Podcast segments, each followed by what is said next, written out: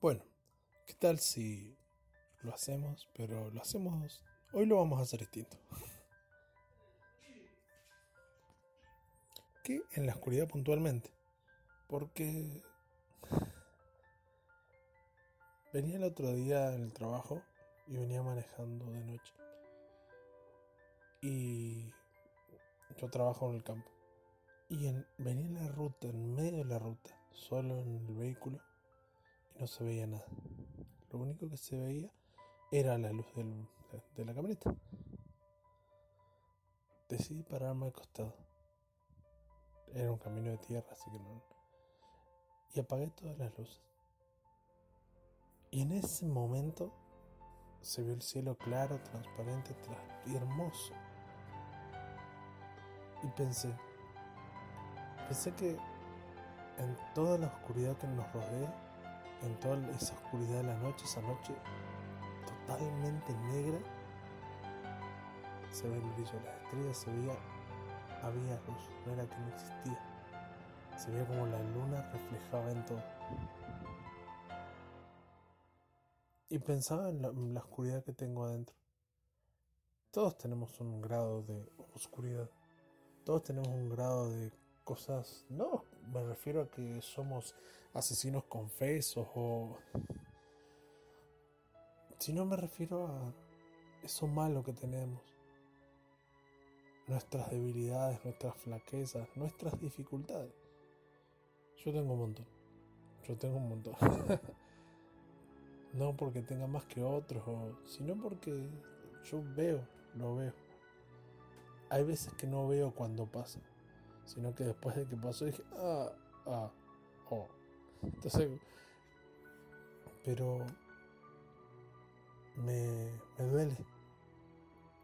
Me duele estar en la oscuridad. Me duele estar en la oscuridad porque a veces no te das cuenta que vives ahí.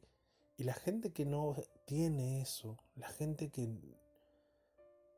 o que tiene una oscuridad distinta o que vive una situación distinta a la tuya, te ve y dice, ah, no, pero no podés vivir así, ah, no, pero no podés. Y a veces no entendemos que nosotros tenemos nuestros propios infiernos personales, tenemos nuestros propios demonios en los cuales decidimos o no alimentarlos o matarlos de hambre. Yo prefiero eso, pero no es fácil. No es fácil ver las debilidades de uno. No nos enseñaron a ver nuestras debilidades. A mí de chiquito no lo hicieron. Yo de grande me cuesta ver cuando fallo.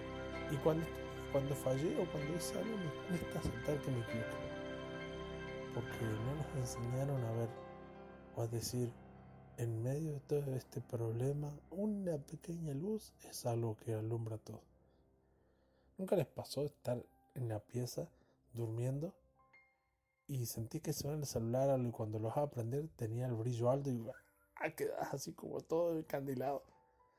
Bueno, la luz es así. Las cosas buenas que hay en tu vida son así. Pero nos acostumbramos a vivir en esa oscuridad. O no es que no nos acostumbramos, yo creo que te habituás tomas el hábito de hacerlo correctamente y decir, o de, eh, listo. Entonces al acostumbrarte, te duele menos, o sentís que te duele menos, o te vuelves insensible, te vuelves distante, te vuelves un montón de cosas que no están bien, pero vos estás acostumbrado. Es como la historia de, de la persona que quería matar una rana y quería cocinarla en realidad. Y hay dos, uno quiere echar la rana directamente en la olla hirviendo y la rana está, está viva y salta, se escapa. Pero otro pone la, la rana en una olla apagada, prende la hornalla despacito y va calentando el agua. Y la rana no se mueve, no se mueve a medida que sube la temperatura y empieza a romper en hervor. Cuando empieza a hervir, la rana no se mueve. Hasta que, obvio, tenemos de rana. sin darnos cuenta nos vamos acostumbrando cada vez a un nivel más grande de oscuridad. ¿Sabes cuál es el problema? Que para estar tan oscuro hay que ir muy adentro. Tenés que hundirte mucho, tenés que ir muy al fondo, muy atrás, muy... Y a veces no te das cuenta de que cuando necesitas esa luz, necesitas salir, necesitas eso de, de decir, no, yo puedo cambiar, ya es tarde. Nunca, lo digo no dramatizando, sino que como ya estás hundido. Pero nunca es tarde, siempre se puede cambiar. La gente cambia. Pero creo que dolería menos si no vas tan adentro en esos problemas. Te dolería menos si aceptas. Yo tengo problemas. Tengo una colección, como todos. Pero cada vez hablo más con los pocos amigos que tengo. No porque no porque no tenga amigos porque soy malo, sino porque me he vuelto selectivo con los amigos. Que está mal.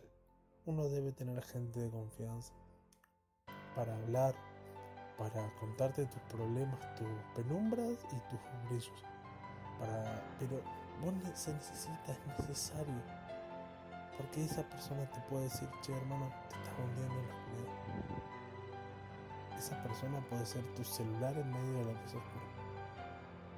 Ya sea un amigo, un amigo, tu pareja. Pero pensalo, pensá de que a veces necesitamos un poquito de luz en la vida. O a veces necesitamos una luz distinta. A veces necesitamos una óptica distinta. Yo confío mucho en Dios. Yo amo a Dios. Y sé que pone amigos, sé que pone gente cerca, sé que pone cada vez más personas y cada vez las personas son mejores. Lo dije una vez y lo, dije, lo voy a decir varias veces. Hay gente que su vida es un ejemplo y hay otras que su vida es una advertencia. Pero tenés que aprender de las dos. Ahora también te digo, hay gente que le encanta alumbrar y hay gente que le encanta apagar luces. Yo creo que